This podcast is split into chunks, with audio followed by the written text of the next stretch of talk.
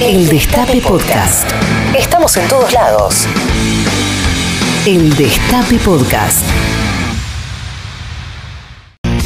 Bueno, presten atención, 8 de la mañana, 19 minutos. ¿Qué pasa con el dólar? Se los explica Julia Estrada.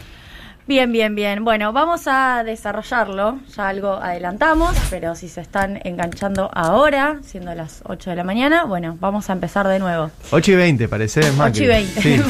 ¿Qué parezco? Parezco. 8 y 20 ya. Vamos. Eh, bueno, no, me, me distrajo ahí porque dije, bueno, va a venir Tetaz, pero no vino Tetaz. Todavía no. que, Todavía que venga y discutimos un día. A ver, primero lo que ocurrió es que eh, ya viene teniendo el Banco Central, y esto lo, lo explico para que se entienda la operatoria, un tema de pérdida de, de dólares o sacrificio de dólares, porque en algún punto es una política monetaria y siempre la política monetaria, eh, digamos, no se pierde o se gana, sino que son decisiones de política económica. ¿Para qué? Para hacer que el contado con liquidación, que es uno de los dólares financieros, Argentina tiene el dólar oficial, que es el, el oficial minorista, que el que com- al compraríamos los que quisiéramos comprar si accedemos al mercado único libre de cambios. Tiene el dólar mayorista, hasta ahí mercado formal. Luego tiene el contado con liquidación, que es la forma de dolarizarte por una vía bursátil. Luego está el MEP, que es la forma de dolarizarte también por una vía bursátil, pero en el mercado local. Sí. Y luego está el blue. O sea, ya mencioné cinco. Y luego está el blue, que no es un mercado legal, es un mercado informal y es un mercado que, bueno, en algún punto es utilizado para fijar la pauta del tipo de cambio, pero eh, no es representativo en materia de volumen. Sí tienen volumen el contado con liquidación y sí tiene volumen el MEP. Bueno, básicamente lo que hizo el Banco Central es una serie de medidas que la- las voy a ir detallando y me paran si no se entiende. Pero es, en primer lugar, lo que hizo fue poner un tope a la cantidad de bonos que se pueden transar o que se pueden vender. Ujú. 50.000 nominales, así se, se detalla, ¿no? Es títulos, 50.000 títulos, ley extranjera por semana y 50.000 títulos, ley nacional por semana. Bien. Bien. O Más allá sea, del monto de ese bono. hasta 100.000 Sí. Nominales. Después vemos el precio. Bien. Estamos viendo en cantidad. En Bien. cantidad hay un límite cuantitativo que es básicamente un límite, es como si te dijera un cupo cuantitativo al dólar. Bien. Bueno, acá es un cupo cuantitativo a la cantidad de bonos que se pueden comprar y vender para dolarizar. Eso lo que hace es en algún punto limitar la dolarización de las empresas, por ende cuida los dólares del Banco Central. Y luego hay otras medidas que es, se reduce el parking para el contado con liquidación de 3 a 2 días, es muy específico, pero es una manera de eh, seguir regulando. El MEP, eh, que es el, la dolarización en el mercado local, en una cuenta local, eh, sigue igual a dos días. ¿Qué significa el parking? Vamos a explicar el parking. Cuando vos comprás eh, un título y luego lo vendés al tipo de cambio, vos en general lo que mirás, digo vos, yo, qué sé yo, el que lo haga, en general lo que mira es el dólar a ese momento y dice, bueno, yo hago la transacción hoy, compro el bono y me fijo cuánto lo voy a dolarizar hoy. Si la CNB o el organismo regulador te dice, vos recién lo podés vender 48 horas después, lo que te está diciendo es, vos comprá el bono, pero no lo podés hacer dólar en ese momento. toque, tenés tenés que que esperar esperar. 48 horas.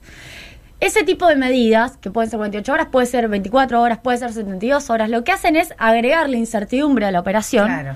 y hacer que no sea algo tan seguro y tan de si me la juego. ¿Por qué? Y porque puede cambiar el valor del bono.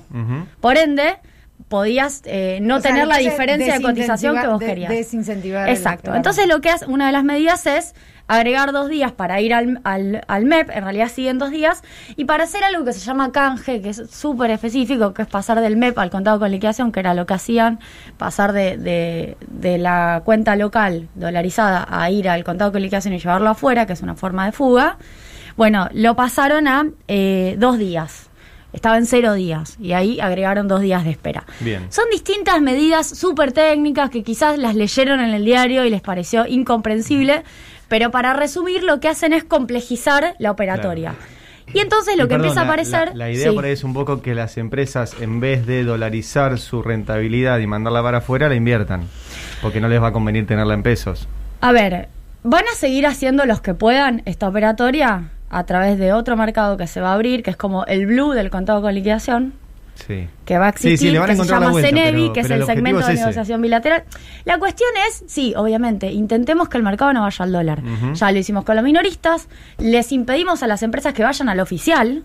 Bueno, ahora vamos a- al contado con liquidación, que es un dólar financiero, y también lo regulamos para que tampoco sea una vía de pérdida de dólares. ¿Qué van a hacer las empresas? Bueno, ese es el problema de la estructura económica argentina. Digamos, ¿cómo hacemos para traccionar la inversión en pesos? Está claro. ¿Y qué haces con las empresas extranjeras que siguen remitiendo utilidades o que siguen eh, do- dolarizando una parte de sus eh, rentabilidad, una parte de sus activos? Y querés evitar eso. Bueno, es una discusión mucho más estructural. Sí. La realidad es que se siguen yendo, pero por otros lugares, Sí. que lo que hacen es no moverte tanto el contado con liquidación, porque lo que pretende el gobierno es que esa referencia no se dispare tanto y no tenga tanto volumen. Pero sí va a empezar a pasar, y los alerto, porque va a empezar a pasar, que va a aparecer el contado con liquidación no oficial, el contado Sí. con liquidación O sea, en ahora el vamos a tener dólar, dólar blue, contado con liquidación, contado con liquidación blue. Van a empezar a decir, no, el verdadero Ah. contado con liquidación es otro. Ah, y con eso. No es el que dice el gobierno, que es el que tiene el límite ahora de hasta, de hasta 100.000 nominales, que son hasta 100.000 bonos transados por semana, sino que es otro, que esto es algo también para contarlo porque es muy divertido. OTC, over the counter, Sí. es una forma de, de negociación financiera que es sobre el mostrador, significa, o se dice en castellano negociación bilateral, que son esas negociaciones sin pantalla. Es decir, yo acuerdo con Pesky, que lo tengo enfrente, un precio por eh, un bono, que ese precio en todo caso va a ser el contado con liquidación acordado, y luego lo informo. Bien. Lo informo al BIMA, ¿no? Sí. El BIMA lo toma, por ende el BIMA hace una especie de relevamiento de ese precio. Distintos lugares lo hacen ese relevamiento. Ahora, es un precio muy parecido al de al, al testimonial que puede pasar en el, en el dólar no oficial. Bien. Bueno, eso va a empezar a pasar, va a empezar a haber negociaciones bilaterales, no con bonos que van a tener límite cuantitativo, sino con acciones. Las acciones, como las de IPF, las de Galicia, son utilizadas para ir al contado con liquidación también. Entonces el mercado se va a ir acomodando. Hoy hay ruido en el mercado, el dólar empezó a tener una suba, subió 3 pesos el, el blue, subió a 177, está todo el mundo mirando qué pasa con el oficial.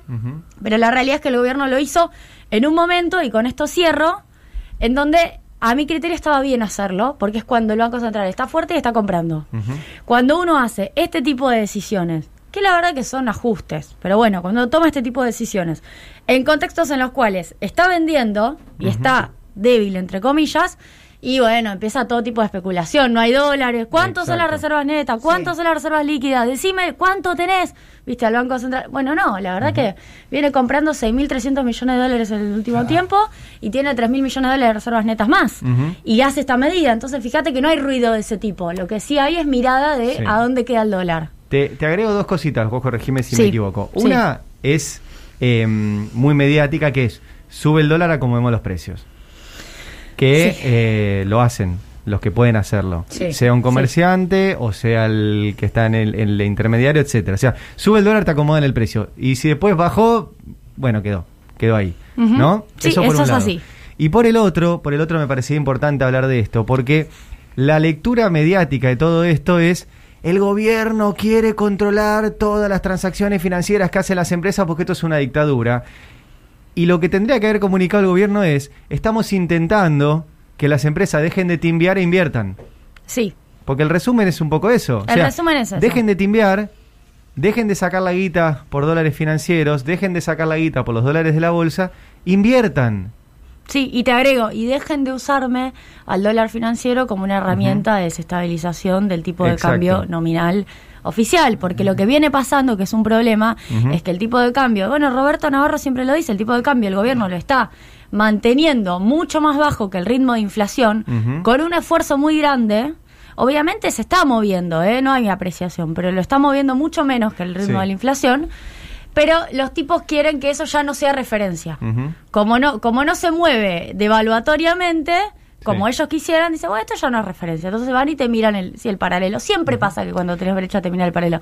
Entonces una de las estrategias del gobierno es, che, no miren más este valor, lo voy a regular porque vengo interviniendo y gastando dólares solamente para que ustedes no me corran con que este valor sube. Totalmente, Entonces también sí. hay una dinámica de los medios que me parece que también contribuimos a desactivarla contando cómo funciona. Eh, Pero y- sí, seguimos, el marco es un proyecto que cree en la economía real y que intenta que Claro. no sea siempre el dólar la, la salida. Lo que pasa es que te agarran tipo como Macri, te devalúan 2018 y 2019 como cuatro veces seguidas y todos volvemos a creer que el dólar finalmente es una reserva de valor. Un eh, humilde consejo, porque la intención está clara.